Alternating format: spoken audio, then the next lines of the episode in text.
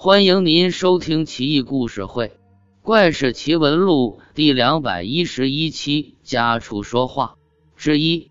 晋朝兖州刺史宋楚宗买了一只打鸣的公鸡，估计这公鸡长得漂亮，羽毛鲜亮，神气活现的。宋楚宗视公鸡如宝贝，精心饲养，经常把公鸡放在窗台上观赏呵护。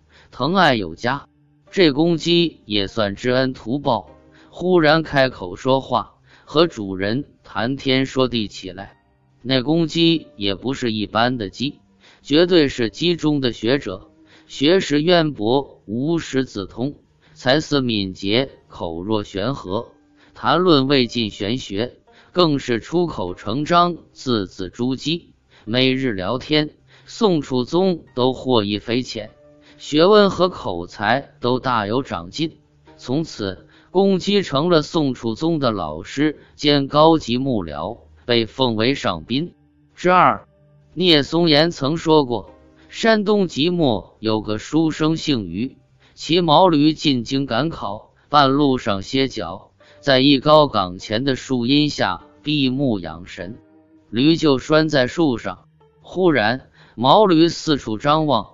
不无感慨的长叹一声，说道：“哎，转眼几十年过去了，青山依旧，草木葱郁，可惜物是人非，前面的村子都不认识了。”余生激动不已，跳了起来，仔细打量毛驴，说道：“哎呀，这跟宋楚宗那只公鸡似的，会说话啊！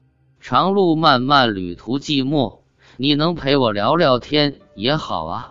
不料毛驴像什么都没发生似的，装傻充愣，低头吃草。那哥们急了，反复开导，甚至讨好毛驴，要跟驴结拜兄弟，照顾他一辈子。但驴还是不买账，龇牙咧嘴，一通驴叫，就是不肯开口再说一句话。难道是他听错了？不能啊！刚没睡着，听得真真的。余生怒了，拿鞭子抽驴，驴也急了，撒泼打滚，狂叫唤，还想咬他。余生怒不可遏，你这畜生，敬酒不吃吃罚酒。余生顺手抄起地上一根树棍，痛打毛驴，居然把驴的一只腿都打断了。不能代步，余生只好把瘸腿驴卖给驴肉汤馆。悻悻然的步行进京了。也许这哥们对毛驴好点，当宝贝养着，没准毛驴一感动就会再说话了。